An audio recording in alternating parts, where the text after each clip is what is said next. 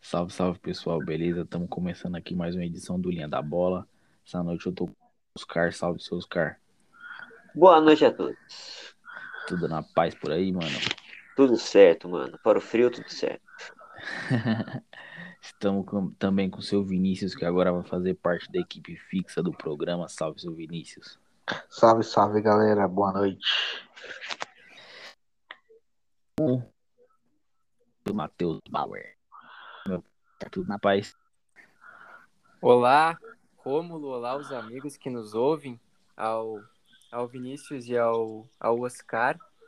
Falo aqui com 17 graus nesse exato momento, mandando um abraço para todos vocês. E eu reclamando do frio. Porra. Eu pensei. E eu achando que tava frio aqui. Nossa, mano, aqui tá mó calor, Matheus. Desculpa aí. Mas eu tô de manga curta agora. Meu amigo, é Não, muito com, agora. com certeza isso é uma calúnia grande. Hoje a gente vai sobre o que deve sobre as finais do- dos campeonatos estaduais. Mas antes disso a gente tem uma polêmica bem bacana aí. Bacana no sentido de que renda um assunto legal, né? Obviamente. É, acho que é uma questão um pouco mais complexa do que legal. Mas enfim, vamos estar falando do, das vacinas que a Comebol recebeu de doação, né? E está aplicando nos times que estão jogando as suas competições. E aí se criou-se um pouco de problema quanto a isso. Primeiro porque a vacina é, ela foi doada por uma empresa chinesa. Então nem não são todos os países que estão aceitando essa vacina como uma vacina vai oficial, vamos dizer assim. E em alguns países, como o Brasil, se a vacina entrar no país, ela precisa ir pro- direto para o SUS e o SUS fazer a distribuição seguindo o calendário de vacinação lá dele, seguindo o plano de vacinação. Ou seja, não seria permitido que os jogadores tomassem essas vacinas antes da, do, do calendário deles, né? E aí se criou-se esse atrito porque alguns times estão recebendo essas vacinas, mas em outros países foi o caso do Atlético Goianiense, por exemplo, os jogadores receberam essas vacinas, se eu não estou enganado, no Paraguai. E, e aí já rolou as críticas por aqui e alguns posicionamentos oficiais, outros não oficiais, dos clubes que estão nas competições. É, entre eles aqui a gente tem Corinthians, São Paulo e Flamengo que não emitiram posições oficiais. Essas posições são de acordo com uma matéria feita por Globoesporte.com. Né? É, eu vou até perguntar para você, Matheus, se você tem alguma atualização, mas até então, quando eu tinha lido, o Inter não tinha nenhuma posição definida. Ele continua desse jeito, você sabe? Não tem uma posição oficial como instituição. Aquela, aquela de praxe, eh, nota oficial do clube. Mas quando perguntado, o presidente Alessandro Barcelos já assinou negativamente quanto à possibilidade de, do Inter receber essas vacinas. Legal. É, aqui tem o Fluminense, o Santos e o Grêmio, que também já comentaram que a Comebol não entrou em contato com eles oficialmente, mas que a posição deles seria de negar a vacina. E aí, e aí a gente tem o Galo, o Ceará e o Atlético Paranaense que disseram aceitar tomar a vacina, e o Atlético Goianiense que já tomou no caso, né? É, queria começar aí pelo seu Oscar. Qual que é a sua opinião, seu Oscar? Você acha que. E aí, né, depois pode ser o Vini e o Matheus fechando. O, o, que, qual é a sua opinião sobre essa vacina, é a forma que ela vai ser distribuída, né? Que aí os times brasileiros vão ter que ir para outro país para tomar elas. E tomar elas antes do, do, do calendário oficial né, do Brasil, ou seja, antes da- de pessoas idosas e etc. É, então, eu tava vendo até uma matéria sobre isso. Talvez eles tenham que ir lá pro Uruguai, né, mano? Tomar essa vacina aí. Isso, provavelmente eles vão tomar de acordo com os jogos deles. É, porque aqui no Brasil vai ter que passar pelo SUS, mano. Não tem outra entrada, né, de, de vacina. Então, quando chegar se chegar essa vacina aqui no Brasil, os clubes meio que vão perder a vacina. Porque Exatamente. aqui está se priorizando o calendário e ponto final. Assim, cara, é, empresa privada doar vacina, assim, eu acho que isso aí é politicagem pura, né, mano? É, chega a ser absurdo, cara, o, o, o- a que ponto chega é, quem tem o poder, assim, né, meu? Quem tem dinheiro, né, cara? É, realmente essa galera meio que não tem limites, assim. Eu sou, eu sou contra. Tipo, eu sei que tem lá o entretenimento, todo mundo tem suas contas para pagar e tal, e aí se não tiver vacina não joga, se não joga não recebe. Eu sei que tem toda essa cadeia aí de, de, né, de, de consequências caso paralise é, paralise os jogos de novo e tal. Uhum. Mas, cara, é, a gente não tá falando de um resfriadinho, né, mano? A gente tá falando de uma de uma de uma gripe qualquer, né, meu? É um negócio que realmente mata, cara. É um negócio que realmente deixa o cara destruído. Mano. Então, é, E E você- né, é, então, e com sequelas, exato. E você, tipo, passar por cima de autoridades só para que, tipo, três campeonatos aconteçam, cara, e aí os jogadores meio que serem obrigados a tomar essa vacina para poder trabalhar, é, eu acho que já tá já tá começando a virar piada, assim, já. É zona já. É virou circo já esse bagulho, entendeu? E você, seu Vinícius? Que, qual a sua opinião sobre? É, Entrando na, é, entrando na mesma linha do, de raciocínio do Oscar. É, é muito contraditório porque não são todos os times que vão tomar. É só o seleto grupo que está nas competições. Eu acho que isso é aqui, aqui no Brasil seria uma desvantagem. Um clube ter tomado a vacina e outros tantos não. É, Primeiro tem que seguir o calendário, né, aqui no Brasil. Não tem como atropelar essas coisas. Eu acho que o atle- os clubes que estão aceitando estão sendo egoístas, estão vendo só o próprio umbigo. Acho que deveria se conscientizar mais, ver que os grupos prioritários mereciam receber essas, essas vacinas, não só ir lá em outro país e tomar. Senão fica muito fácil o povo pegar avião e ir para outro país tomar vacina. Isso, é- isso é verdade. É, É, Mas aí, Vini, assim, desculpa te cortar aí, Rômulo, mas isso, isso a Playboyzada já faz. Desculpa aí os, os endinheirados que ouve a gente aí, mas com certeza é, os endinheirados conhecem alguém ou já foi para os Estados Unidos tomar vacina, antes de todo mundo aqui. é uma boa chance mesmo. Não sei Entendeu? se para os Estados Unidos, mas para outros países ali mais europeus ou da Ásia. Não, cara, por exemplo, tem um tá amigo meu, rolando mesmo. tem um amigo meu que ele tá morando lá no Canadá. E ele já tomou vacina, mano. Sim, o Canadá e Estados Unidos. Os Estados Unidos vai liberar amanhã para cima de 12 anos já tomar vacina. Então, tipo, tem uma galera nova aí que já tá recebendo vacina pra esses lados aí, entendeu? Uhum. Então, assim, tipo, isso já acontece, manja? Tipo, o cara sair do Brasil porque ele tem essa chance de, esse poder aquisitivo de comprar uma passagem, é, correr o risco de, de contrair o vírus na viagem, ir lá e tomar vacina, entendeu? E, e voltar. Então, É uma realidade, né, mano? Seu Matheus, qual que é a sua opinião sobre essas vacinas que os jogadores vão tomar ou não, né, pela Comebol? Tenho três pontos. Rômulo, tu pode para eu começar essa, a falar o que eu penso, me repetir os clubes que aceitaram rapidinho, que acenaram positivamente. É, foi o Galo, o Ceará, Atlético Paranaense e o Atlético Goianiense que já tomou. Então, de pronto, já peço desculpa aos torcedores desses clubes, mas de pronto já, já organizo a minha torcida para que sejam eliminados na primeira fase da- dessas competições.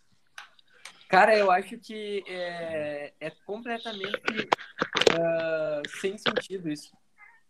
Porque por que, que o futebol lá em agosto, lá em julho do ano passado, ele foi liberado para voltar e para conseguir uh, que, que, com que mexa uh, tanto tantas pessoas para que tenha tanta aglomeração, mas por que, ele se justificava? Em, em, que, em que ele se baseava? A sustentação para a volta do futebol em julho do ano passado, discurso de muitas pessoas envolvidas no futebol, era para aquele senhor, nós mesmos, uh, que temos a, a nossa rotina, a, a, a, quem sai e trabalha durante o dia, se arrisca no meio a uma pandemia a trabalhar porque tem que, que, que buscar o seu sustento longe de casa, para que quando ele volte para casa uh, à tardinha, à noite, ele tenha uma distração para esquecer uh, por alguns momentos para tentar a, a, aliviar e para tentar se, se, ficar mais leve e não ficar só nessas notícias tão tristes, tão devastadoras que, que a pandemia nos traz. Então, uh, que antes de qualquer coisa a gente lembra que o futebol ele voltou para ser distração. E aí, que mensagem a gente passa uh, para quem está uh, tendo o futebol como distração e está se arriscando tanto todos os dias no seu trabalho, quando os caras que estão lá fazendo a distração dele, que seria algo uh, não essencial, porque o futebol não tem nada de essencial se a gente for se a gente for analisar, né? O, uhum. até a, a, não sei de quem que é a autoria dessa frase, mas ela é muito interessante de que o futebol ela, ele é a coisa mais importante dentre as coisas menos importantes. Tem muitas profissões que deveriam tomar uh, vacina antes de um jogador que está tá com a vida ganha. Porque os jogadores dos times que jogam as competições da Comebol estão um grupo seleto em que estão com a vida ganha, pelo menos nesse, nesse, nesse presente momento. Então eu acho muito errado. Outra coisa, a vacina, a vacinação ela ocorre e ela não, ela não protege 100% a contaminação com o vírus. Ela protege, se eu, salvo engano, se alguém puder me corrigir caso eu esteja errado, ela protege de casos moderados a graves e de internações hospitalares, com grande percentual. Mas ela não, ela não, ela não elimina 100% o, o cidadão que, que foi vacinado de, de, de contrair o vírus. E aí eu, eu penso, o Atlético Goianiense foi vacinado. Tá. Daí ele foi vacinado quarta-feira, hipoteticamente. No domingo ele vai jogar contra o Goiás, o mata-mata do campeonato goiano. E aí? O Goiás não foi vacinado, o Goiás não está jogando competição internacional. É isso que vocês falaram. Vai privilegiar os clubes que jogam competições internacionais da Comebol, mas ao mesmo tempo eles vão estar expostos a riscos porque vão jogar os campeonatos regionais, vão jogar o, vai, vão jogar o campeonato brasileiro, no caso do Goiás Série B, então, eu acho que, uh, o, o que o, a única coisa que não existe nessa, nessa hipótese de vacinação é, é nexo, é, é, lógica. Isso que faltou para Comebol, na minha opinião. É... Deixa eu só tentar fazer um contraponto. Não significa que eu sou a favor, mas é só um contraponto. por exemplo, assim, por, o que eu consigo também ver desse, de todo esse cenário, tá ligado?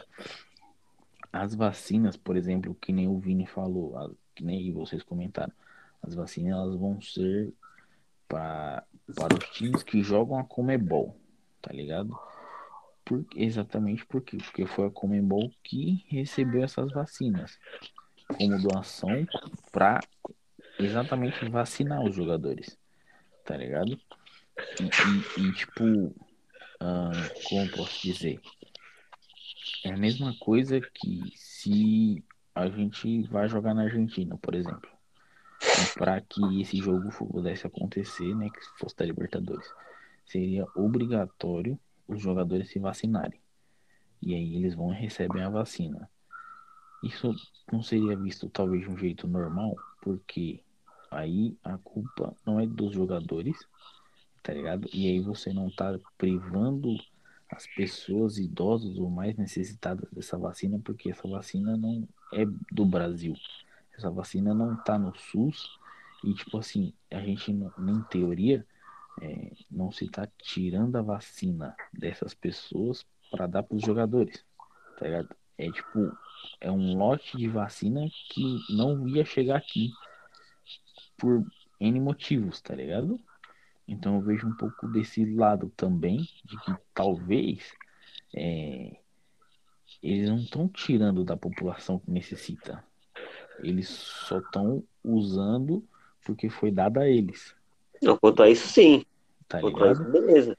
E aí entra a outra questão que eu também gostaria de, de, de contrapor, é que se uma pessoa, tudo bem que a gente tem um calendário, eu também acho que a gente tem que seguir esse calendário, tá ligado?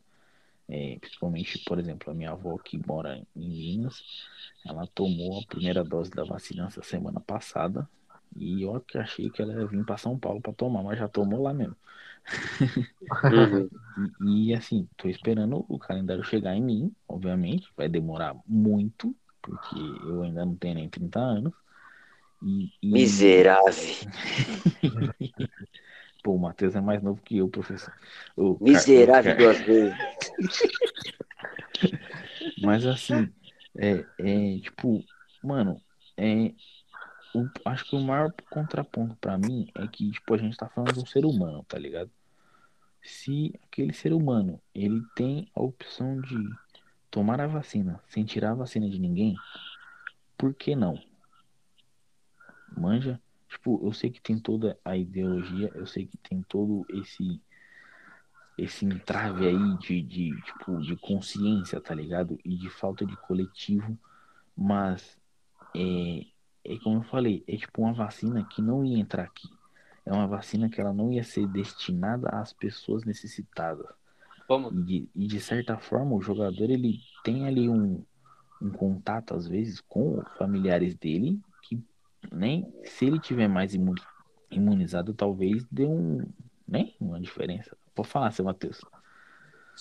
Eu acredito que a, que a gente tenha talvez visões diferentes, mas eu concordo em exatamente tudo que tu falou. Não precisa a gente ser extremos e, e por eu pensar de uma forma, eu discordar de tudo que tu falou.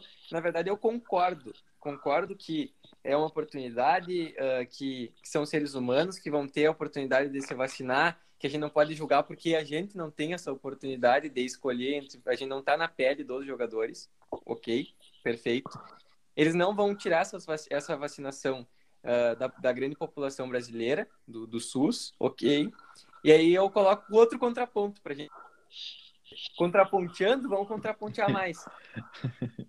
O futebol ele é um exemplo. O futebol ele é um, o jogador de futebol ele é um exemplo. Um dos meus maiores exemplos da infância foi um cara chamado Fernando Lúcio da Costa. Vocês conhecem por Fernandão. Foi ah, um ídolo do, do meu clube de- do coração, um cara que ganhou tudo pelo meu time. E que eu via sempre, quando eu enxergava na televisão, como um exemplo. E aí eu, e aí eu pergunto, e esse, e esse ponto do exemplo? Será que não- eles não, eles aceitando, eles não vão estar exemplificando um egoísmo? O Inter é o clube do povo. Como é que os jogadores do clube do povo vão lá aceitar a, vac- a vacinação que não está disponível para o seu povo, para a sua grande torcida? Esse é, o- esse é o meu ponto. Também é um excelente ponto. Alô? É que. É, é, é, eu não tenho outro contraponto, e realmente, é que nem você falou. Você concordou com as coisas que eu falei, e eu também concordei com as que você falou. É, no fundo, eu acho que é, eles deveriam. Não, não sei se. É por isso que eu não sei se abdicar de tomar, tá ligado? Mas se for tomar, pô, tentar de algum jeito. é, sei lá, fazer algum tipo de campanha para que ajudasse mais nisso.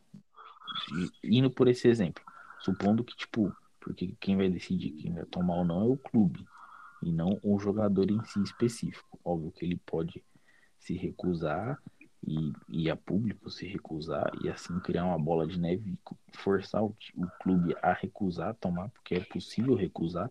O River Plate, por exemplo, foi um dos times que se recusou e falou que vai seguir o calendário da Argentina. É, mas, é, putz, eu acho que a gente tem hoje, assim, falando de, de jogadores com nome, né? Óbvio que eu não vou generalizar, porque seria muito ridículo. E tudo que se gerena. Essa palavra aí que eu falei que é difícil pra caramba. Não, uma vez já tá bom, já duas já é demais. é, É, é uma forma burra de se fazer as coisas, mas os principais jogadores do nosso país e de diversos times, eles têm sido péssimos exemplos. E aí, realmente, Matheus, talvez com um ato desse, eles possam dar uma virada na chavinha. Vou citar um exemplo, por exemplo, do Gabigol, que foi pro, pro Cassino, né? Que eu acho que é o, o mais emblemático aí dos últimos. E, e se ele chega a público e se recusa a tomar, pô, seria muito, no mínimo, nobre, né, da parte dele. E, e- e realmente poderia dar essa mudada na, na, na visão dele como ídolo, né, com, de, de muitas crianças por aí. Eu ainda fico nesse meio termo do sim e do não, justamente por, pelo, pelo fato que eu falei, tipo, beleza, o jogador ele vai se recusar, mas aquela vacina ali, ela vai pra onde? Depois que ele se recusar, tá ligado? Vai ficar estocada lá na Comebol para que eles usem, sabe lá Deus pra quem, ou se é que não vão vender pra algum lugar, tá ligado? Também é um ponto que, que para onde vai a vacina se ela não for usada? Essa vacina específica, que é da Comebol e não tipo de um país que a gente sabe pra onde deveria ir, tendo, estando na mão do país. Alô, alô? Pode falar, Alô. Matheus. Alô. Cheguei. E aí? O Paulo? Essa, essa voz é de Paulo, é. Ah, Ô, seu Paulo. louco, e aí? Estava aqui escutando o belíssimo debate dos amigos. Então, A primeira vez que Eu- falou alô, eu achei que era o Matheus. Eu também achei. ó, eu larguei um alô baixinho ali, não me ouviram, eu vou esperar o Rômulo concluir, que eu. Depois que o chefe fala, aí, aí vem os súditos. Já vem, já chega com os dois pés no peito, é, mano, Paulo. já chega voando já, mano. Já chega com uma É. pergunta pra ti, Paulo. Faça, faça. Se o Alessandro Barcelos amanhã acorda e vem a público lá da Venezuela mesmo e fala assim: o Esporte Clube Internacional vai aceitar a vacinação da Comebol sobre apenas caso o presidente da Comebol, para cada ah, funcionário e atleta do clube que for vacinado, disponibilize ah, uma vacina para, para a Prefeitura de Porto Alegre. Se forem vacinados 230 ah, pessoas de dentro do Esporte Clube Internacional, que essas 230 vacinas ah, sejam também o número que a Comebol vai doar para a Prefeitura de Porto Alegre para vacinação daquela cidade em que o clube é sediado. Teria um meio termo, um meio do caminho, como eu e o Rômulo estamos tentando ah, pensar? O que, que tu acha? Pra mim é tão perfeito que é utopia. A gente precisa fazer o, fazer o caminho de o que que desencadeou em, em toda essa, essa polêmica, podemos falar assim.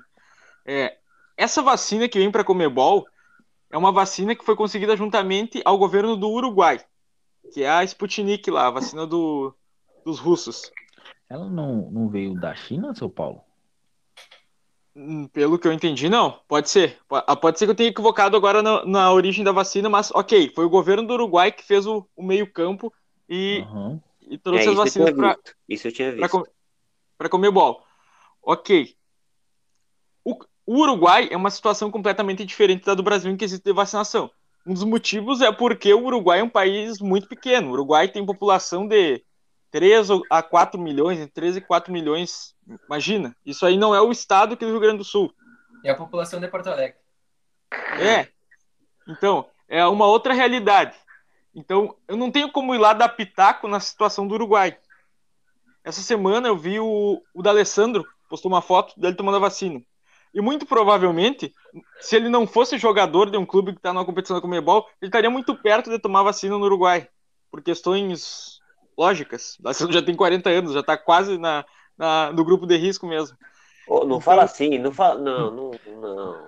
Fala assim, não, que não. tem mais gente aqui no, no, no, no Bang aqui que tá nessa faixa etária aí, não.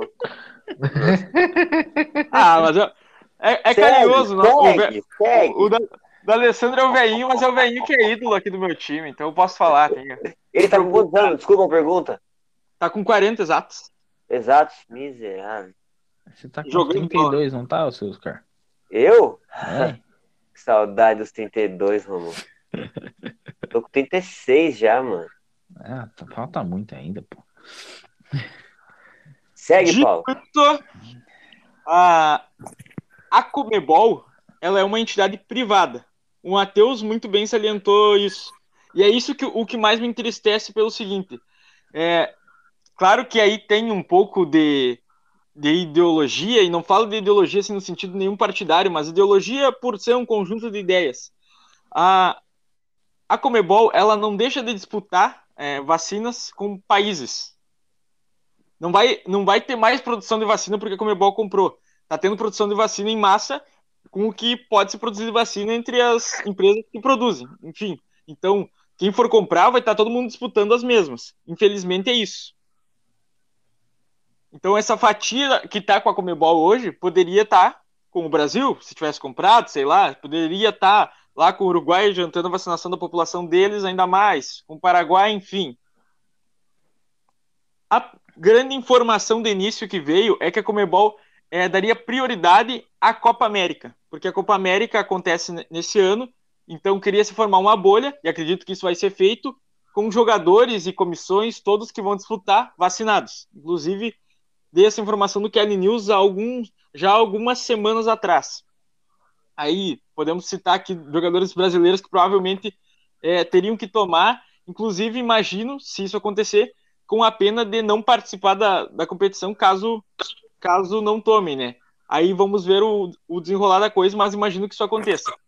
De Arrascaeta do- pelo Uruguai, Paulo Guerreiro pelo Peru, talvez o Kahneman, que é argentino, alguns jogadores aqui da seleção podem jogar pela seleção brasileira, como o Everton Ribeiro, É, o- Martinelli. Tassiano, esses jogadores assim. Então, aparentemente no início era, era mais isso. É, A polêmica inicial seria isso. Mas agora, o que desencadeia toda a questão é que o Atlético Goianiense se vacinou nessa última semana lá no Paraguai. Paraguai é sede da Comebol, o Atlético Goianiense foi jogar lá pela Sul-Americana e se vacinou. E além de se vacinar, teve um certo repúdio por parte da, das pessoas, enfim, do público em geral, é, entre as mídias sociais e em veículos de comunicação, e uma resposta assim, do Atlético Goianiense com um tom meio de deboche para isso. E aí já, já piora muita coisa para mim. Porque, além de tudo, a coisa fica mais aguda porque o Atlético Goianiense é um clube que eu já vejo assim, ó, que tem uma certa antipatia popular nos últimos anos. Pela contratação do Jean, que era para mim, assim, ó, inquestionável, o craque do time na última temporada, mas que sai do São Paulo em função de algo aqui que eu acho que até foi provado, não quero ser injusto, sobre agressão à, à mulher, a ex-mulher agora, imagina. Isso. Talvez o Rômulo e o mais, mais como informações? o- como o caso foi lá nos Estados Unidos, lá Isso. ela tem uma. Não sei se o termo é procuração, mas ela, ele, tem, ele tem que ficar X metros de distância dela. E ele não pode chegar perto dela por conta desse fato. Então acredito que realmente se foi, foi de fato ele agrediu a mulher dele, né, o ex no caso. Medida protetiva, né? Que fala. Isso, Isso, exatamente, isso. exatamente. quanto o São Paulo disputava a Florida Cup no início daquela temporada. Então, aí já trouxe uma antipatia meio popular. Outra, vocês vão lembrar, ano passado, teve um caso muito famoso, e no fim gerou toda uma discussão, e até as narrativas são meio conflituosas, assim, mas não vamos entrar nesse debate de uma menina que tinha sof- teria sofrido um crime é, de estupro, enfim. E isso gerou uma mobilização nas redes sociais, enfim, e um jogador do Atlético Goianiense, o Yuri, na partida contra o Inter no Beira-Rio, ele jogou com um sinal, acho que era um X na mão, assim, no final ele deu uma declaração que era em função daquilo, e repudiando, enfim. Só que aí parecia que o Yuri, assim, ó, ele saiu muito como um- uma andorinha sozinha no barco do Atlético Goianiense, porque não tinha nenhuma mobilização naquele estilo dentro das mídias sociais do clube, e isso foi algo que aconteceu em quase todos os clubes da Série A.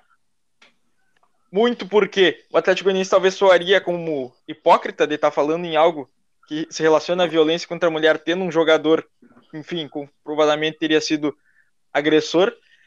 É, então, aquilo ali, aquilo ali já trouxe, já, já retornou assim ao público é, essa certa antipatia, talvez, pelo Atlético Goianiense, que não tem nada a ver aqui, ó.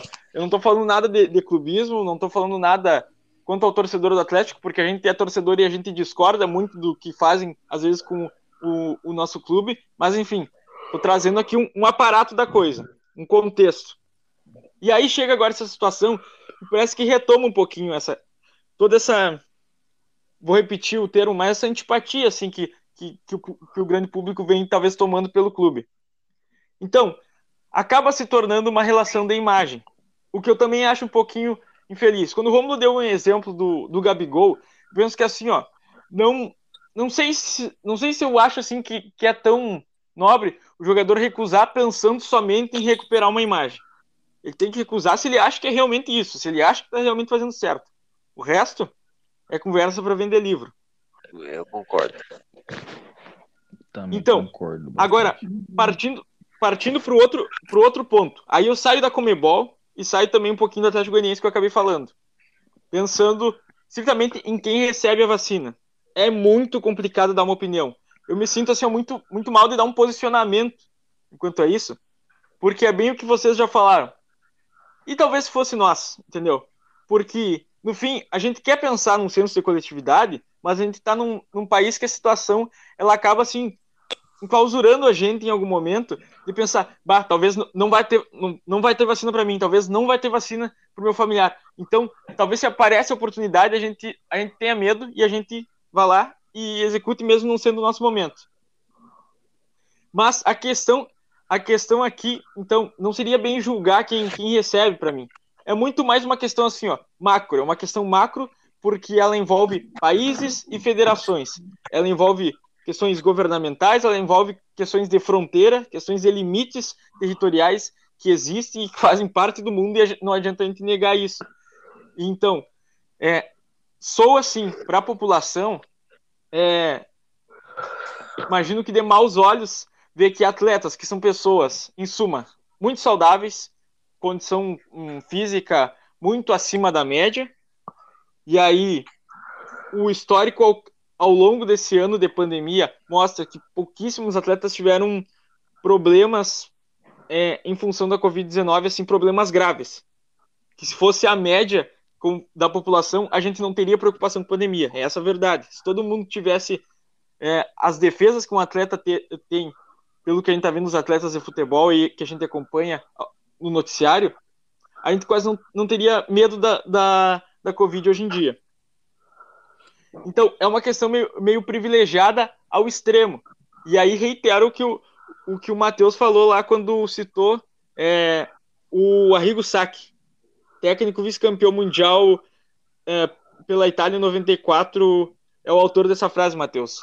Futebol é a coisa mais importante dentre as menos importantes. Sim, ele é importante.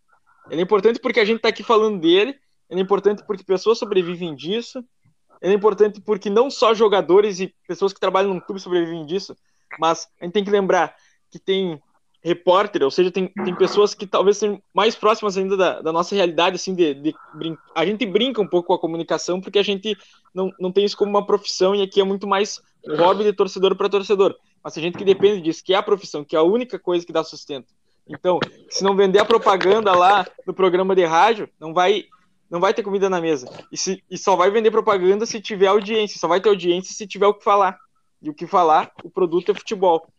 Então, tudo isso é, é muito grande, assim, para a gente chegar aqui e dar vereditos morais. Mas a questão entre países, entre federações, isso existe e não dá para negar e soa mal para a população. É, posso falar por experiência. Meu pai tem 57 anos, então ele não é grupo de risco por comorbidades e nem pela idade mas ele tem 57 anos, pessoas com 60 já estão se vacinando. Bom, para talvez assim, ó, olhar que, que, que, o meu pai, que ali o cara que trabalhou a vida inteira que está se cuidando ao extremo, não, não não recebeu a vacina ainda, porque não, porque não é a hora, porque não tem vacina para ele ainda. E um jogador às vezes que tem, sei lá, menos 19. de 30, é, menos de 30 anos, que às vezes saiu no noticiário que promoveu aglomeração, enfim, tava fazendo coisas aí que, que não são legais nesse momento. O cara tá recebendo. Bah, é chato. Como exemplo, é muito chato pra gente. Então, é isso, é uma questão muito delicada. Acho que falei até demais, mas, mas obrigado aí pelo, pelo espaço, amigos. Não, depois dessa sua análise, mano, nossa senhora, velho. É, Deitou, né? é, porra. Sensacional, Paulo. Demais, mano, de verdade. E E além Opa. disso, né, Romulo? Além disso, pode eu falar. fiquei Sandro. pensando no, no pai, o pai do Paulo, vendo. O pai do Paulo, que é Paulo, vendo. É verdade. Vendo o Yuri Alberto, 19 anos. O Yuri Alberto não foi vacinado, não, não, o Inter não, não se manifestou positivamente. Eu estou fazendo uma hipótese. Aham. O pai do Paulo vendo o Yuri Alberto de 19 anos se vacinando, com 57 anos, se cuidando para a Covid, enquanto o Yuri é, é, é quase um adolescente e que ah, um corpo de atleta. Estremece até a relação torcedor e clube, vocês não acham? Vai além do exemplo. Talvez desanime o torcedor que tá, que tá torcendo, sabe? Eu fiquei, fico pensando nisso. Eu não, eu não vou sentir isso, não vou, eu, eu não vou ter essa sensação, mas acredito que imagina o, uma, uma pessoa como o pai do Paulo, torcedor do Atlético Goianiense, vendo o, o Janderson, o, o Dudu, o Natanael se vacinarem, que são atletas. É, puxando É, até isso. Posso, mano. posso dar um só um Pode, pode, fica à vontade. Não, eu sempre tentei tratar o futebol assim, ó, desde o retorno dele, vendo que é uma realidade mu- muito à parte. Não é, tipo, a realidade do futebol não é a nossa realidade. E aí eu, eu nem tô falando, e aí eu retorno. A realidade do futebol, quando eu falo de Inter, de São Paulo, de Grêmio, de Corinthians, de times grandes, de times Série A, de times que disputam competições da Comebol, pelo menos os brasileiros, né, que são, são os mais fortes. Por quê? Ninguém tem condição de bancar a quantidade de testes de Covid que um clube tem. Entende? É imensurável, é, é impossível. O- o São Paulo, por exemplo, que tá fazendo um teste a mais do que o necessário. É, então, imagina, é três testes por semana. Isso aí, ne- nenhuma empresa, assim, é, empresas que a gente que a gente possa ter trabalhado um dia fazem, infelizmente. Então, a- aí já começa é uma realidade paralela. Por isso eu até entendia que o futebol voltar podia significar muito menos, mesmo que tenha toda aquela questão do exemplo naquele momento lá, agosto do ano passado.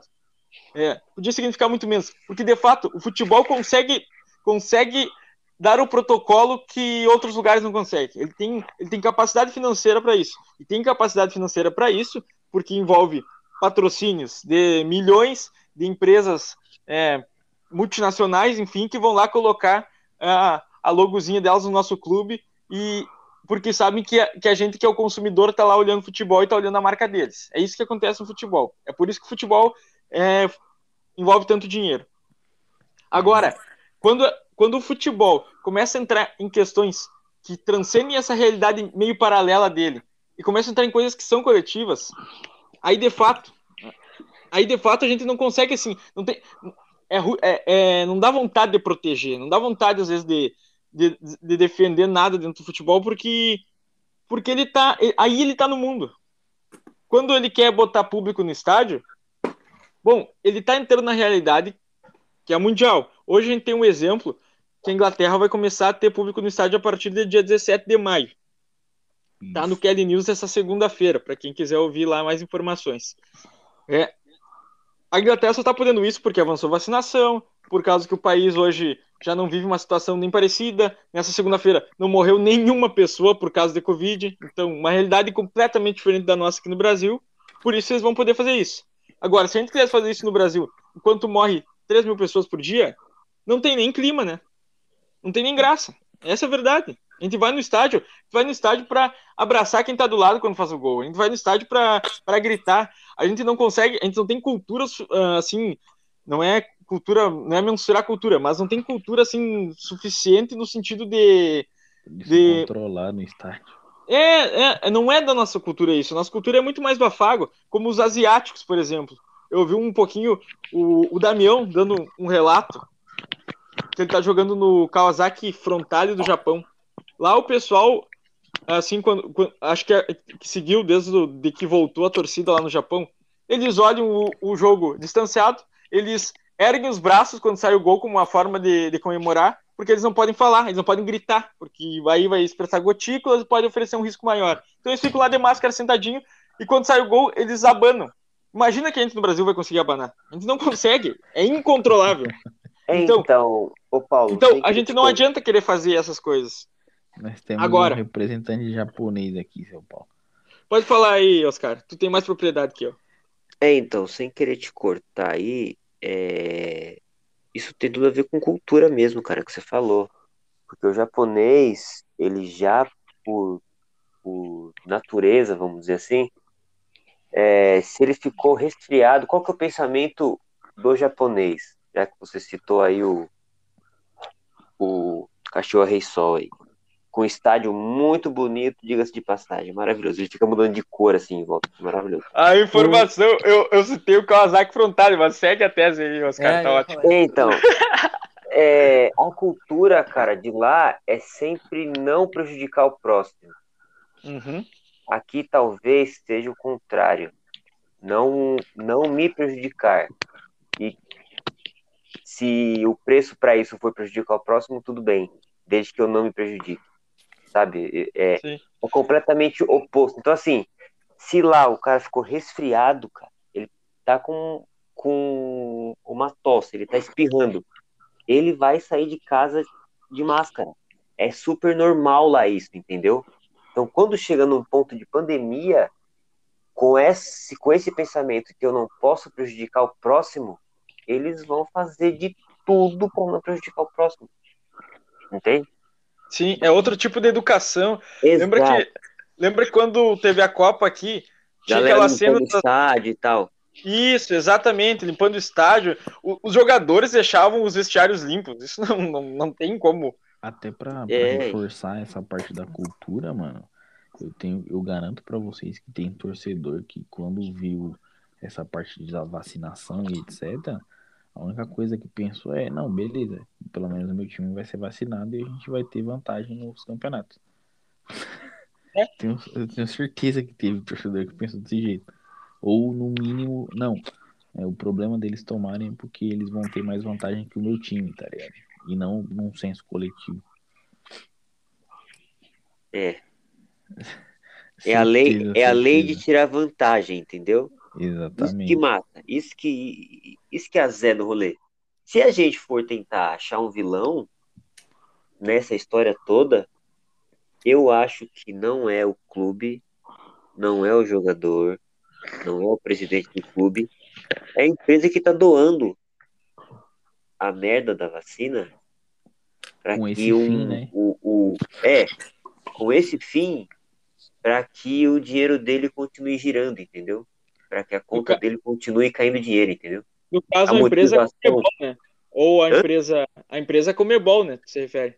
Sim, sim, sim, sim, sim. É, que pode parecer que é a fornecedora da vacina. Porque, na verdade, a fornecedora da vacina ela negociou com o país Uruguai. Então, ela não tem nada que ver com isso. É, e Eu foi. não sei se é, pro- se é permitido, dentro das legislações de cada fábrica de vacina, negociar com empresas privadas, né? Não, acho que aí a legislação é nacional. Aqui no Brasil, por exemplo, não pode. Teve até uma discussão um tempo atrás, mas talvez em algum país possa, não sei. É, porque talvez possa, possa adquirir o governo uruguai essas vacinas e aí repassar, então, como doação à Comebol. Foi isso que foi feito.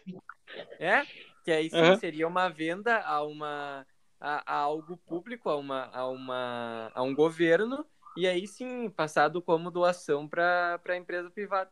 Eu acho que, é- que é, é, é, é viver com vendas nos olhos, né? O que o Comebol tá fazendo. Eu Basta olhar o- os números do Brasil, né, cara? A situação aqui é, é- é desesperadora. É, é ruim. Exatamente. E pensar, e com, vaci com vacinas na mão, pensar ah, em vacinar os clubes e não, e não priorizar nesse momento a população, eu acho de um puro egoísmo. E aí sim, o Oscar foi muito certeiro quando ele fala: talvez não seja problema de presidente, não seja problema de, de jogador principal. E talvez não tenha nem problemas neles em clubes que já assinaram negativamente. Que a gente não pode culpar o, o Inter, o Grêmio, o São Paulo por, serem, por, por estarem classificados a torneios da Comebol e serem a, a, eles oferecidas essas vacinas. A gente tem que culpar quem uh, criou essa situação. Não precisava, é, é o legítimo, não precisava. E, e aí, até pra gente ir na reta final desse assunto, eu acho que o Matheus deu ali atrás ali a solução, tá ligado?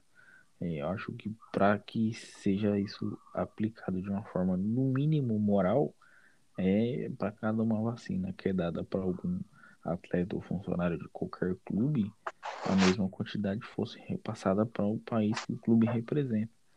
E aí eu acho que, no mínimo, no mínimo você protegeria os jogadores e contribuiria de uma forma social e coletiva para todo mundo, né? Mas é que nem o Paulo falou, é um pouco de utopia, infelizmente. Mas, bom, vamos ver como é que vai seguir esse assunto. Acho que ele ainda é um pouco polêmico e vai render muitas coisas. Como eu tinha dito no começo, aparentemente Corinthians, São Paulo e Flamengo não emitiram nenhuma oposição oficial. E eu não sei qual dos clubes já foram oficialmente notificados pela Comebol. Né? Aparentemente o Grêmio falou, acho, eu acho que foi o Grêmio, foi o Atlético Mineiro que foi notificado extraoficialmente, então em um memorando oficial foi recebido e vamos ver como é que vai acontecer, né? É, vocês, alguém tem alguma consideração final a fazer sobre esse assunto, meu povo? É só para fechar, a, a, informação assim que eu, que eu tenho ainda é do, do início, quando foi feito esse, esse anúncio da Comebol, né, que teria essa distribuição de vacinas, eu lembro que Santos, Grêmio e Inter, os presidentes se manifestaram que não aceitariam, que iam seguir a legislação do Brasil, que o que o Brasil, vamos assim, resolvesse que fosse o, o plano, porque vacinação é um plano, é um plano geral, né? Ela é um uhum. plano que só faz sentido se for coletivo. Então, esses clubes eu lembro, eu lembro desse posicionamento, não lembro de posicionamento de nenhum outro clube, deve ter tido e deve ter tido a favor ou contra, mas enfim, só para ponderar aí para deixar mais claro. Sim, sim, só para até te passar, Paulo. O Galo, o Ceará e o Atlético Paranaense, eles, eles se posicionaram falando que aceitariam a vacina.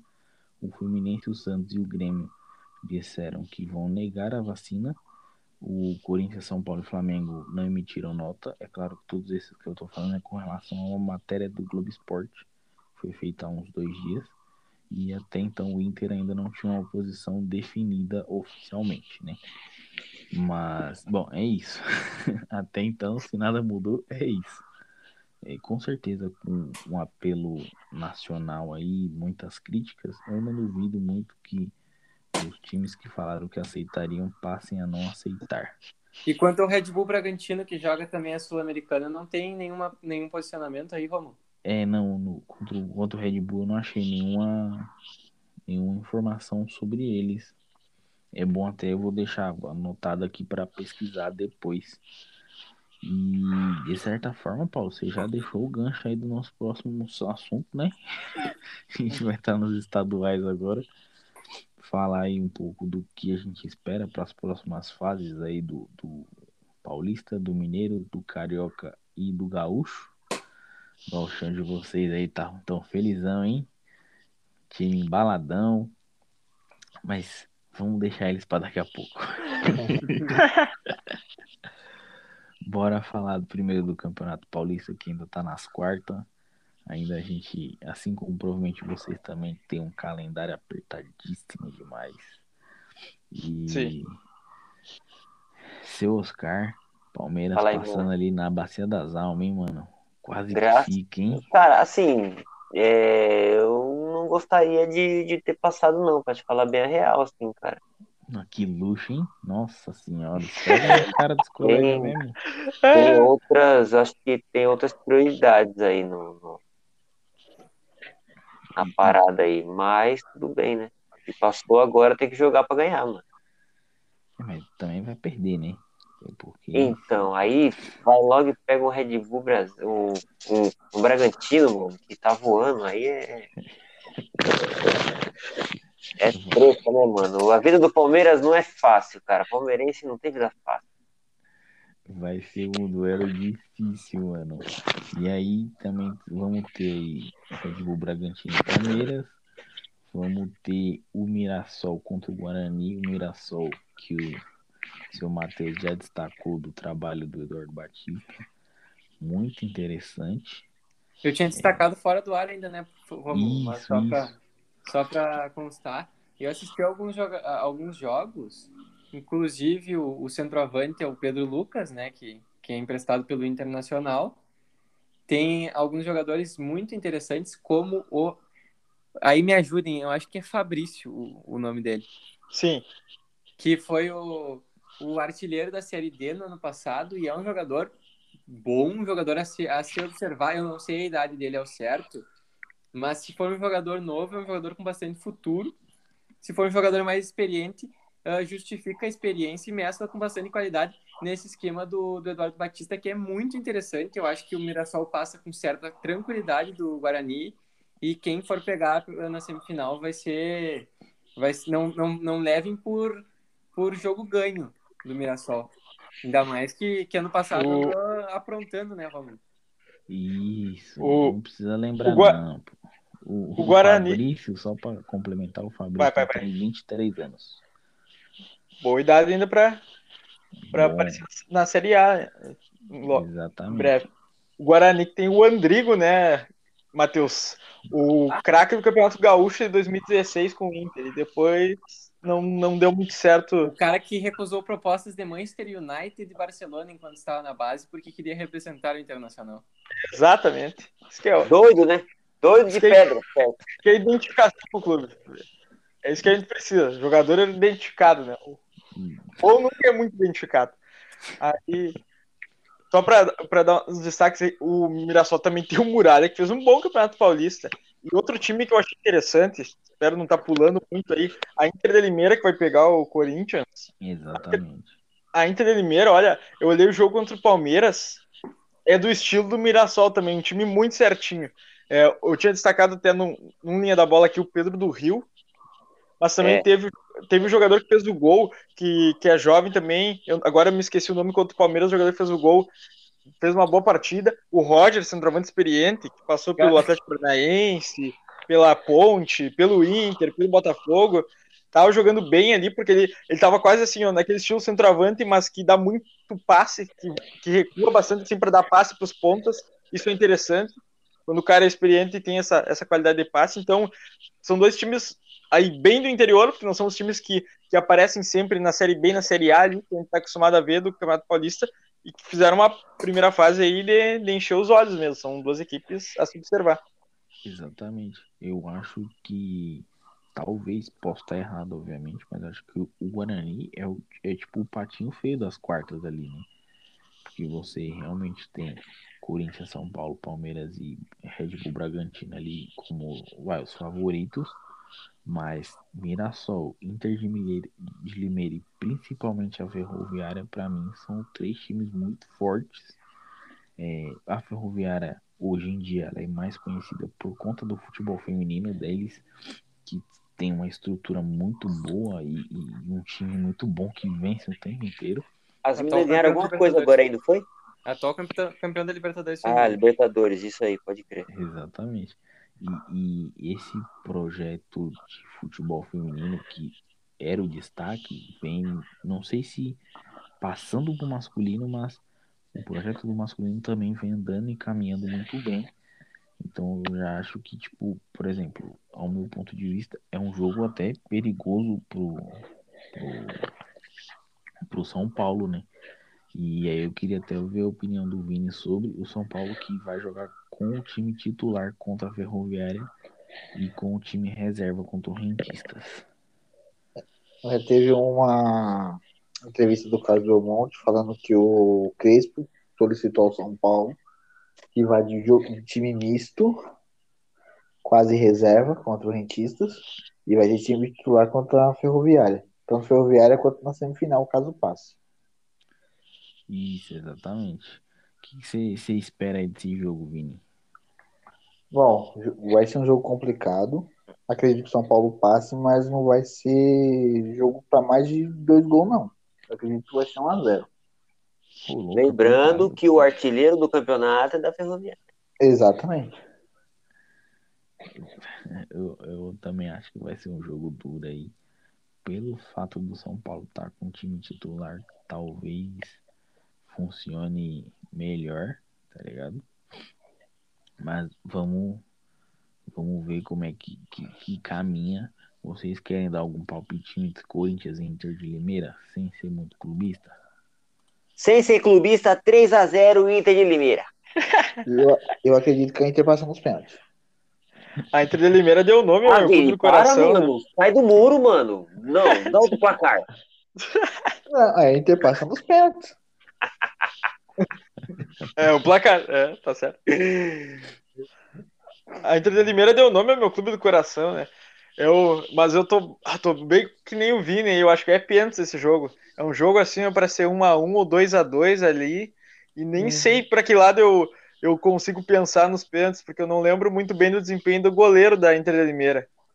Mas o Cássio é um bom, bom pegador de pênaltis. né? É, o Cássio Cássio é complicado, meu. Putz. Ele, pra pegar pênalti, é um cara chato demais, velho. Demais. Demais. envergadura. Além, além de aparecer só em jogo que precisa dele, né? É. Pode, pode crer, mano. Ele é um lixo. Ele é um lixo do dia a dia. Precisa do goleiro. Ah, acordei. Ele é, mano, ele é incrível, velho. Ele joga meia boca, né? Aí, tipo, vai ter um pênalti no último minuto, ele desperta aqui. Ele é. Putz, mano, eu esqueci o nome Ele- do Pokémon, velho. O gordão. Tonso não. Ah, o gordão. O Snorlax. ele é o Snorlax. Ele não pula o ano inteiro. Quando precisa dele para não. Quando não é pra não pular, ele vai lá, pula, dá, dá pirueta, põe o queixo na frente. É o satanás. É, sensacional. Só pra gente não se queimar. manda já aí se queimou. Já se queimou. Esquece. Manda aí, seu Oscar, o, o, o... quem passa de todos os das quartas. Primeiro, vamos por um, vai. Corinthians e Limeira, passa Limeira, é isso. 3x0 sem clubismo. Seu Vinícius, Limeira no, nos pênaltis. seu Paulo, O Corinthians vai com o time titular. Eu, eu apesar de eu elogiar muito o Inter de Limeira, aí eu vou, vou sair do muro. Eu acho que nos pênaltis passa o Corinthians. Ah! Deus, que decepção. é, seu São Paulo e Ferroviária, seu Oscar. Aí é São Paulo 1x0. Seu Vinícius, Vou na mesma linha do Oscar, 1x0 São Paulo. Seu Paulo, Aí é gol pra tudo que é lado, um 3x2 pro São Paulo. louco, Eita, lógico. Nossa senhora. Haja coração, meu amigo. É, vamos agora inverter. Seu Paulo, Bragantino, Red Bull, Bragantino e Palmeiras. Acho que o Bragantino tá dando mais importância pro Campeonato Paulista que o Palmeiras. Isso vai pesar no final das contas. E por, ser, um- por serem times de um patamar mais próximo, acho que passa o Braga. Seu Vinícius 2x1 Bragantino. e se- seu Oscar. É complicado falar disso, né, cara? 2x0 Red Bull, você falou? Não, 1x0 só tá bom. Só pra largar essa merda aí, segue Libertadores, mano. Vamos no foco, mano. Vamos no foco. Perder tempo com essas coisas aí, mano. Atual campeão, pô, já era, tá bom, mano. Só entregar a taça pro próximo aí, que é boa, já era. Nossa, eu não vejo a hora do São Paulo ganhar uns títulos pra mim ter esse pensamento. seu Paulo, Mirassol e Guarani. Mirassol. Seu Vinícius. Mirassol 2x0. Seu Oscar. Mirassol 3x1. E aí, para o pessoal que tá ouvindo, infelizmente o seu Matheus deu uma caída aqui de sinal, ele tá tentando voltar, Por isso que a gente não vai ter os palpites deles no Paulistão. né? Esperamos, torcemos para que ele consiga voltar antes da gente chegar no Gaúcho. E só deixar meus palpites também, eu acho que vai dar Corinthians 2x1 na Inter de Limeira. Ah, para lá, para, Romulo. Lá não brisa, mano. Eu sou ruim, bicho, vou errar. É, isso é verdade. Pensando por esse lado, é igual eu torcendo pro Palmeiras, cara. É entendeu? verdade. É capaz do Palmeiras ganhar de 5x0. São Paulo vai ganhar na Ferroviária. Nem vou dar o placar que é pra não zicar. Red Bull Bragantino 3x1 no Palmeiras. Nossa, mas também não precisa esculachar, né, mano? Vai de reserva, pô. Põe pra nós, não vai pôr pro Red Bull. Mirassol ganha do Guarani aí por 2x0, tá bom, né? Tá bom. e aí, vamos seguindo aqui, meu pessoal, nos próximos estaduais. Falar um pouquinho desse Mineirão. Nossa, hein? Deu o que falar lá em Minas, hein? Seu Lisca doido é doido mesmo, hein, meu povo? Vocês viram? Dois de pedra. Um, dois, três, Conceição é meu freguês. Meu Deus. Meu Deus. Ai, Ainda bem, Deus, que os, ainda bem que os caras, ainda bem que os caras no final do jogo lá se encontram, mesmo com Covid, troca ideia, toma cerveja junto, porque olha, mano, provocaçãozinha Pesada, né? E, ó, pesada, hein, mano. aparentemente teve uma pequena discussão lá com outros jogadores e o Lisca, né? Acho que ele teve um desentendimento com o Marcelo Moreno e com o Fábio, se eu não me engano. Mas, meu, inegável que o América Mineiro vem jogando e muitos mineiros vão talvez ficar chateados, mas hoje América Mineiro e Atlético Mineiro são os dois principais times de Minas, né? Não é nem Sim. pela questão de de estar na Série A ou Série B, né? Ué, mas tinha outro time lá, lá em Minas? Sacanagem, sacanagem, sacanagem, sacanagem. Pô, o Cruzeiro me iludiu na semifinal, porque ele saiu na frente no primeiro jogo, e aí ele faz um segundo gol que é anulado pelo VAR. Então, se abrisse um 2 a 0 ali, era outra, outra história. E aí, do nada, tomou uma virada lá no primeiro jogo, aí já vai mal pra segundo. É, só voltando aqui atrás aqui um pouquinho, seu Matheus tá tendo problemas para voltar, mas ele já deixou aqui, falou que provavelmente Inter de Limeira vai estar na semifinal paulista. Só para não deixar passar. Palpite do nosso amigo aí.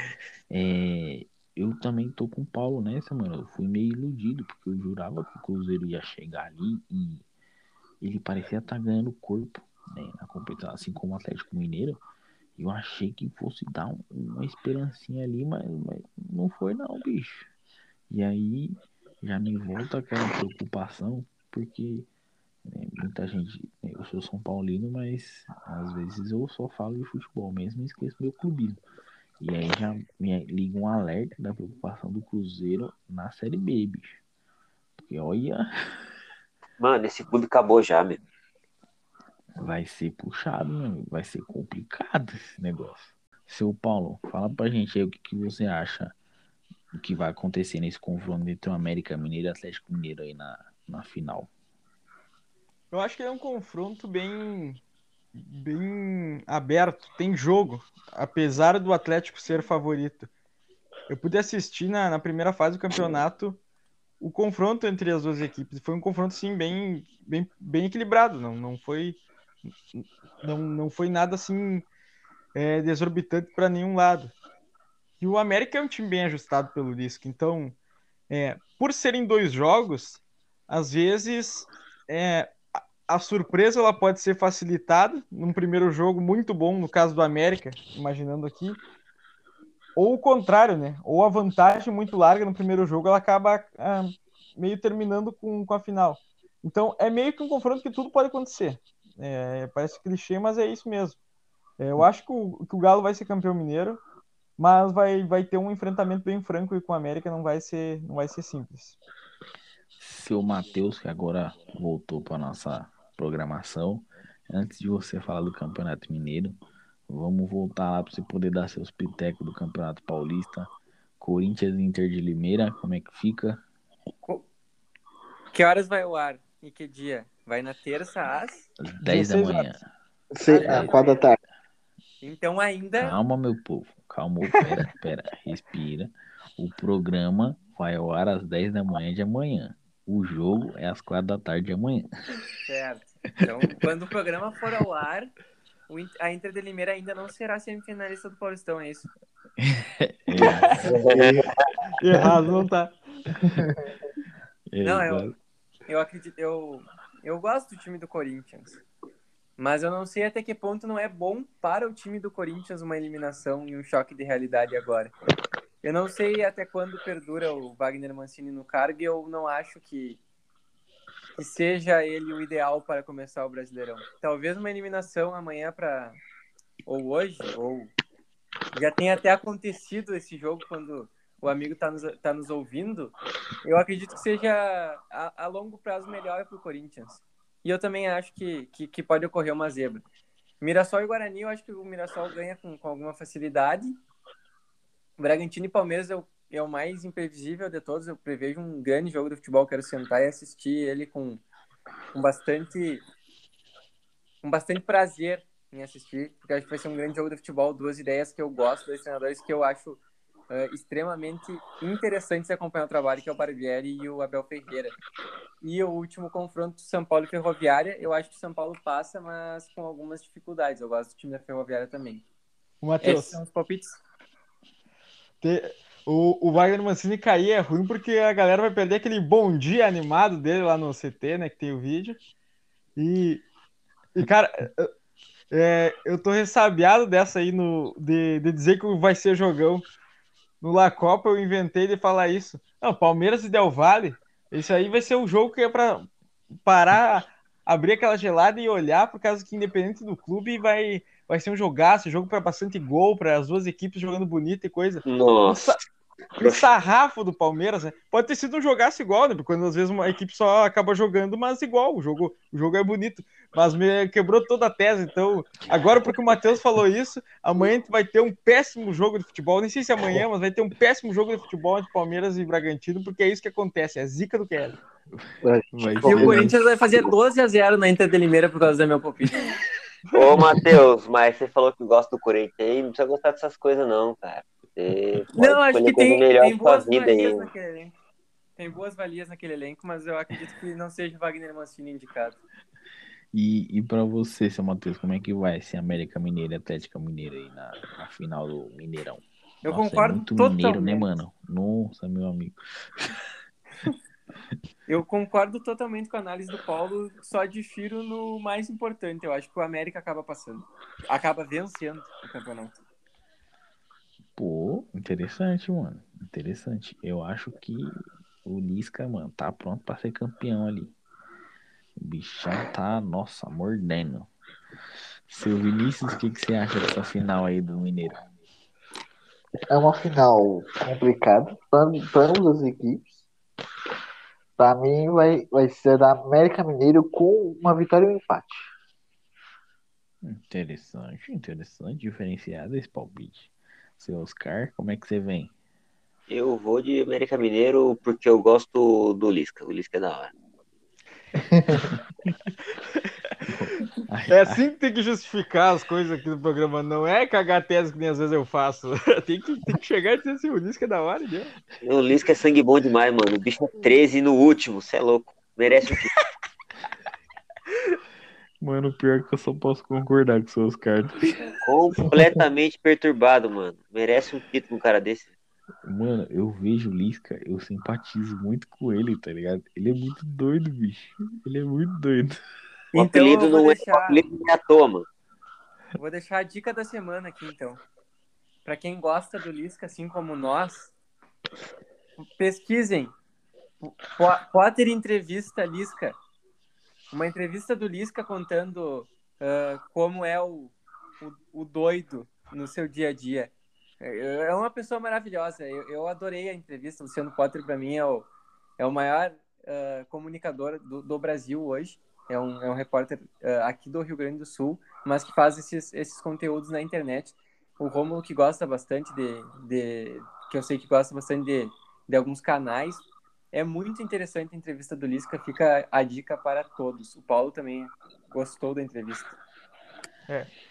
Show de bola, mano. Sem, sem clubismo aí, Alcunha também, né? Porque o Potter é colorado e o Matheus já deu aquela, aquela expandida. Né? Mas é um, é um baita entrevistador, inclusive. E aí, pra final, menos. Como eu posso dizer, mano?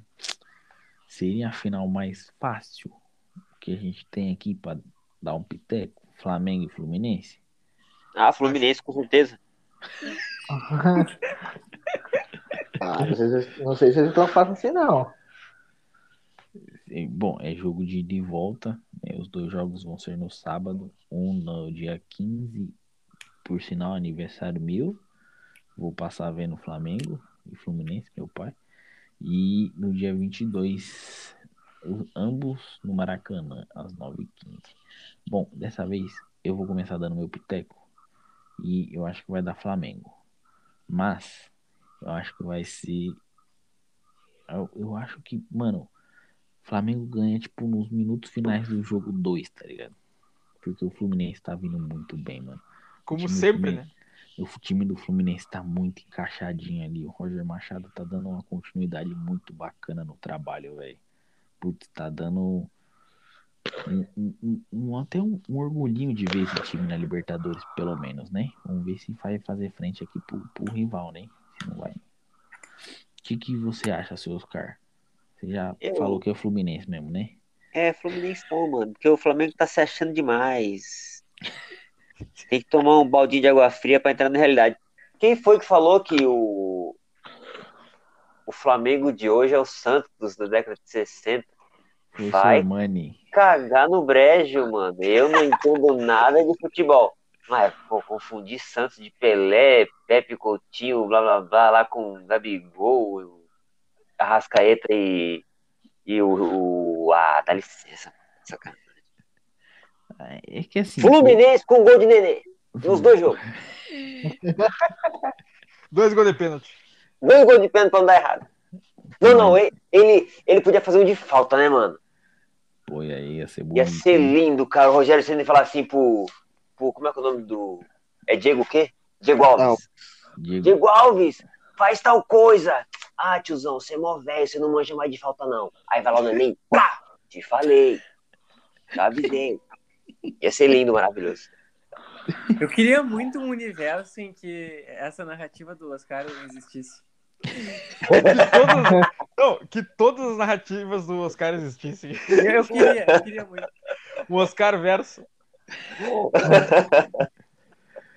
é, o, o Oscar, já fica aí de ideia aí. Vamos criar esse Oscar verso no QL, hein, parça? Vamos pensar nisso. Ibis campeão mundial, que loucura, você é louco. Seu Matheus, como é que você vê nesse seu palpite aí pra, essa cari... pra esse final de carioca? Já que eu apostei na zebra a- no confronto do Mineiro e no- na Inter de Limeira, eu, eu vou, vou ser mais sensato. Acho que o Flamengo ganha até com alguma facilidade. Acredito que 1x0 na ida e 2x1 na volta. Boa, seu Vai Paulo. Não é tanta tranquilidade assim, não, hein? Mas aí Ah, você, mas vai, vai mas- ganhar os dois jogos. você precisa ver como é que vai ser o jogo. Vai que os gols do Fluminense é tudo de pênalti e o Flamengo domina o jogo inteiro. É facilidade, pô. Entendeu? Tem todo o contexto, rapaz. a gente, Paulo. a gente começou falando muito, assim, citando o início do futebol. O início do, do futebol no ano passado, no caso, pós-pandemia. E aí a gente pode lembrar que Flamengo e Fluminense foi o jogo que marcou isso. Aquele Flamengo e Fluminense foi transmitido no YouTube. E SBT. Essas coisas que o Flamengo faz a gente passar, né? E aí ficou um gostinho de que o Fluminense deveria ter sido campeão carioca. E eu acho que esse gostinho vai, vai nos render o título do Fluminense nessa temporada. Acho que o Fluminense vai ser campeão, vai, vai acabar ganhando o Flamengo. Vai ser, vai ser jogaço, vai ser disputado, mas eu tô confiando dessa vez no Fluminense. Bom, antes do seu Vinícius dar o, o piteco dele, eu só posso garantir que vai ter gol do Dom Fredon. Esse é um fato pra mim, não tem como. Seu Vini, como é que vem você aí com esse final de carioca? Alguém sabe a tabela desse carioca aí? Se vai pros pênaltis? Se alguém tem vantagem? É, seu Vinícius, Pelo acho- regulamento do Carioca nos últimos anos, se os dois jogos terminarem empatados, o, a- a- o desempate vai ser, primeiramente, O árbitro decide. O que ele gostar mais é campeão. é, É isso, é isso. Essa decisão que é boa. pedra, papel e tesoura para o ímpar e, o, e aquele, o, o, o, o balão da quermesse. Aqueles jogos de quermesse. Vai ser, vão ser decididos assim. Então, E o- seu Vini, o respondendo, Não, o respondendo você mais seriamente, acho que nem os carioca sabem, mano. Não. E o, e o campeão vai disputar contra o time do Bangu do Dr. Castor. Um outro jogo. Ou, é, Se Mano. der um empate, eu acredito no empate nos dois jogos e o Fluminense campeão nos. Se ô tiver. louco, ô louco. Não, vocês estão ligados que tem a Taça Rio ainda, né? É, então, isso que eu não entendi. Tá, saindo, tá, tá rolando. Então, é que assim, a Taça Rio é todo mundo que não foi bom o suficiente pra ir pra semifinal do Carioca, entendeu? É uma punição a mais para quem não conseguiu classificar nos entre os quatro. Muitos torcedor que tem que assistir. Eu acho que o pessoal deve achar que a gente não gosta muito de carioca, meu povo. Não sei porquê, cara. O torneio em Confidência e a Taça Rio são uma das torturas televisionadas mais terríveis da atualidade. Porque ninguém quer jogar, além de algum time do interior que classifique. Ganhar é ruim, porque se tu esboçar qualquer felicidade vai ser péssimo, porque não é um mérito tu ganhar um torneio como esse. E se tu perder, pior ainda. Então, Nossa, é verdade. A final é Botafogo e Vasco, tá? Só pra vocês saberem. Valendo um leitão.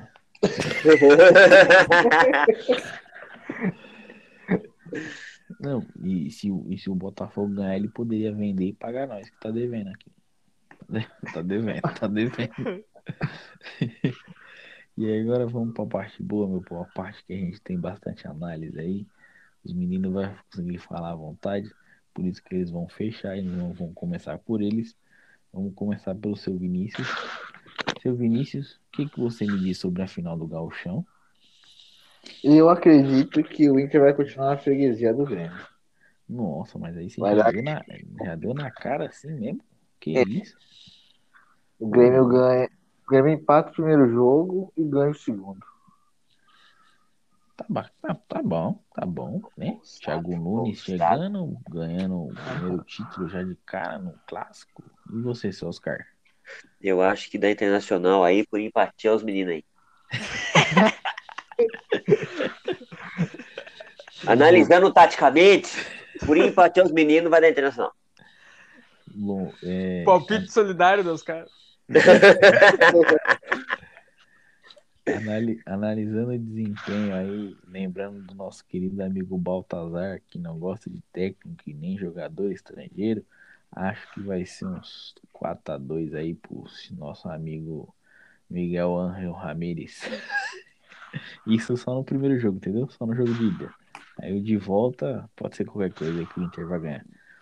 Espero que não esteja zicando, viu, meninos? Agora pode vocês aí, pode ser a ordem, vocês que decidem. Vai, Matheus.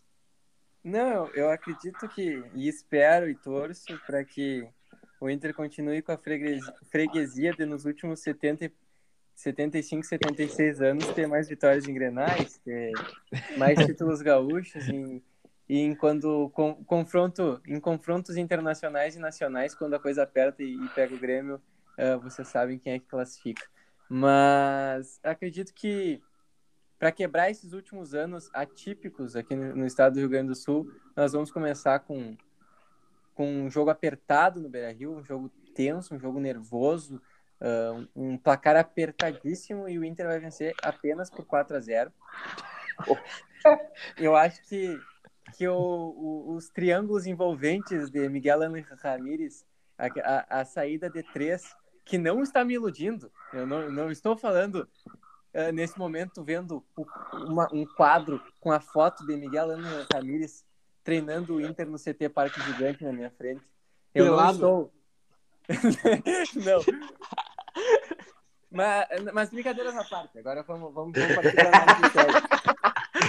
Destruiu, Matheus. Destruiu, pôs o homem pelado. Não, brincadeiras à parte. Não, brincadeira essa parte. A, a parte da, da, da flauta a gente deixa para depois que, que confirmar o título. Não acredito que vai ser, vai, vai ser um jogo fácil, não. Acredito que vai ser um jogo bem difícil. Eu acho que para o Inter sonhar em ser campeão dentro da arena precisa construir um, um, resultado e isso vai passar totalmente pelo primeiro jogo no Beira Rio, que é onde o, o, o Inter tem jogado bem, onde o Inter tem goleado nos últimos, os últimos três jogos que o Inter fez, três ou quatro jogos que o Inter fez no Beira Rio, acabou goleando. É um gramado que favorece muito a isso, talvez seja o melhor gramado do Brasil hoje em dia. É muito elogiado por todo mundo que joga lá. E esse gramado bom ele favorece o time que joga com a bola no chão e que joga com mais velocidade, que é o caso do, do time montado pelo Miguel. O time do Thiago Nunes vem bem, vem de cinco jogos e cinco vitórias no comando do Grêmio. Tudo bem que é contra uns times bem modestos, mas não dá para dizer que o Inter também não, não, não, tem uma sequência, não teve uma sequência de, de times mais, mais da, do, da prateleira de baixo. Eu acho que o, sim, sim, o Inter consegue quebrar essa sequência, mas com muita dificuldade eu, eu vejo que para ser campeão precisa fazer muitos gols porque vai sofrer, a defesa vai vazar. Isso é um, um aviso e, um, e é uma certeza que tem que trabalhar, porque o jeito que o Miguel Ramírez coloca o time para jogar é para vencer por 4 a 3 5 a 4 e não por 1 a 0 então, se conseguir construir na frente e uh, finalizar bem como tem finalizado, eu acho que pode ser sim campeão. Vem, Agora, Paulo, então, Vem. É, eu tenho que falar um negócio de que, para mim, sempre, sempre é necessário mandar onde. Mandar em casa, antes de qualquer outro passo mais importante quando a gente fala de, de clubes. Por isso, para mim, nunca fez sentido, por exemplo, o Inter ganhar o brasileiro é, perdendo todos os jogos do Grêmio. Eu comecei a acreditar que o brasileiro ganhou o Grenal. Porque para mim tem. a- As coisas acabam tendo uma ordem, mesmo que a gente não perceba. Então, a gente já conseguiu tirar esse peso de não ganhar Grenal há, há muitos jogos e o no Brasileirão. Acho que agora é necessário tirar o peso do Gauchão. Então, é muito importante ganhar o Gauchão, mesmo que alguns não estejam vendo isso, alguns torcedores. Por quê? Tira o peso de não ganhar o Gauchão desde 2016, tira o peso de qualquer freguesia pro Grêmio nesses últimos anos, tira o peso do Miguel Ramírez no começo de trabalho e principalmente no, no confronto com o Grêmio, porque o Grenal que ele teve ele perdeu, então ele acaba zerando completamente essa conta aí. Então, se quer pensar no Miguel Ramírez a longo prazo, pode não parecer, mas é fundamental o Inter ganhar esse galchão. Inclusive, para que no próximo galchão, no ano que vem, o Inter não precise estar é, colocando o time titular nos jogos. Então, outro ponto. É, o comparativo Thiago Nunes e Miguel Ramírez, ele é, é de dois técnicos que têm pouco tempo de trabalho. Miguel Ramírez tem um pouco mais, tem uns 10 jogos a mais, eu acho, que que o Thiago Nunes. Nem, nem, nem tem 10 jogos a mais, deve ter 5 ou 6 jogos a mais. Que estou um pouquinho preciso nos dados. Mas eu vejo que o Miguel está um pouco mais. É, um pouco mais testado que o Thiago Nunes em função dos adversários. E também com um pouco mais de ideias já colocadas, já postadas. Apesar disso, os dois têm um bom desempenho. Os dois têm desempenhos assim, ó, muito bons. O Miguel com algumas goleadas, o Thiago Nunes com 100% de aproveitamento, que veio e ganhou. E quando teve time muito fraco na frente, botou 8 a 0 que é isso que tem que fazer mesmo. Então, me parece muito igual. Muito igual a situação dos dois técnicos. Por fim, analisando como o primeiro jogo é no Beira-Rio e o Inter tem ido muito bem no Beira-Rio, eu acho que esse é o jogo-chave para eu pensar no meu time ser campeão. Se o Inter ganhar por 2 a 0 ou mais, por dois gols de diferença ou mais no Beira-Rio, o Inter vai ser campeão gaúcho. Eu duvido muito que o Grêmio consiga fazer na Arena uma vantagem de tipo 3 a 0 no Inter. Buscar um resultado largo. Mas eu não, eu não duvido que o Grêmio ganhe do Inter na Arena ou que ganhe no Beira-Rio. Por isso eu falo do primeiro jogo. Se for um primeiro jogo mais morno, for um empate, uma vitória magrinha ali, aí a coisa é completamente aberta. Aí eu já acreditaria muito mais nos pênaltis. Então, para mim, a chave tá no primeiro jogo. Semana que vem a gente vai ter mais subsídios para falar sobre o que foi esse primeiro jogo e o que pode esperar de fato da, da, do segundo jogo da final. Mas, é, reitero, se o Inter fizer uma boa vantagem no primeiro jogo, acho que não tem como perder o título. E trocando totalmente o personagem aqui, Romulo. Se o Inter não vence o primeiro jogo, eu cravo que o Inter não vai ser campeão. Eu não, não vejo. Se não conseguir ganhar no Beira-Rio o primeiro jogo, se for com 0 a 0 for com um 1 a 1 ou mesmo uma derrota no Beira-Rio para jogar o segundo jogo na Arena, não, não, não reverte. Eu acho que esse primeiro jogo tem muito peso, muito, muito peso mesmo. Porque é, é, é difícil jogar na Arena. O Inter. E o Inter com pouca vantagem jogando lá, se expondo, olha, eu acho que começa a me tomar o, o, pessimista, o pessimismo começa a me tomar só de imaginar uh, não vencer esse primeiro jogo. então, realmente esse primeiro jogo aí deve ser o principal, né? Eu confio muito na análise de vocês, porque eu sei que vocês é, não são só torcedores, vocês conseguem fazer uma análise muito boa, tirando a parte do clubismo. Então, para todo mundo que estiver ouvindo a gente aí, ficar bem atento a esse jogo de ida do Galchão, que tem tudo para ser o jogo mais importante aí desse ida e volta. É, acho que é isso, meu pessoal. A gente debateu bastante ali sobre as vacinas, a polêmica que aconteceu essa semana. Demos uma passada aí no, no, nas próximas fases dos campeonatos estaduais de alguns. É, levantar aqui que o Ceará ganhou a Copa do Nordeste nos pênaltis contra o Bahia. Ou seja, mais Ao contrário. Não foi, não foi o Ceará, o Bahia não? ganhou do Ceará. Rapaz, eu anotei errado. o Bahia ganhou do Ceará e depois tivemos cenas lamentáveis. Se eu fosse resultadista, eu, eu já iria falar que o Gordiola, ou melhor, o Guto Ferreira, ele era muito bom e estava com um trabalho excelente. Mas como eu não sou resultadista, eu vou falar que o Bahia, meu amigo, mas agora tirando as brincadeiras à parte, é, eu acho que são dois times que vêm muito forte no brasileiro para brigar ali entre os dez primeiros, conseguir vaga talvez até na Libertadores, porque são projetos ali que já já tem algum tempo, obviamente né, tem trocas de técnico, mas o projeto em si dos times, eu acho que já está num processo que já está conseguindo bater de frente, mais ainda do Ceará, mesmo com a derrota. Eu ainda acho que o do Ceará entre os dois é o mais pronto. E eu vou querer ver bastante deles nesse campeonato brasileiro. E como eu disse, meu pessoal, a gente debateu, né? Passou por um assunto polêmico, falando dos estaduais. É, queria já deixar aqui um aviso informativo para quem estiver ouvindo a gente, quem chegou aqui até o final do programa. É, a partir da próxima semana a gente vai estar tá analisando o Campeonato Brasileiro, ou seja, o Linha da Bola passa a ser focado exclusivamente no Campeonato Brasileiro. E a gente vai tentar trazer o máximo de conteúdo possível para vocês, analisando todas as rodadas do campeonato, todas as 38 e aí, nos próximos dois programas, a gente vai fazer uma análise de como talvez deve acabar esse brasileiro. Sem dar aquela queimada, sabe? A gente fica dando os palpites e se lasca no final. Essa é a parte mais divertida que tem. e é isso, meu pessoal. É, infelizmente, o seu Paulo teve um probleminha na internet, caiu. Mas, manos, muito obrigado novamente pela presença de vocês aí, seu Oscar, seu Vinícius, seu Matheus. Mais um programa muito show, manos. Satisfação e batemos o recorde novamente.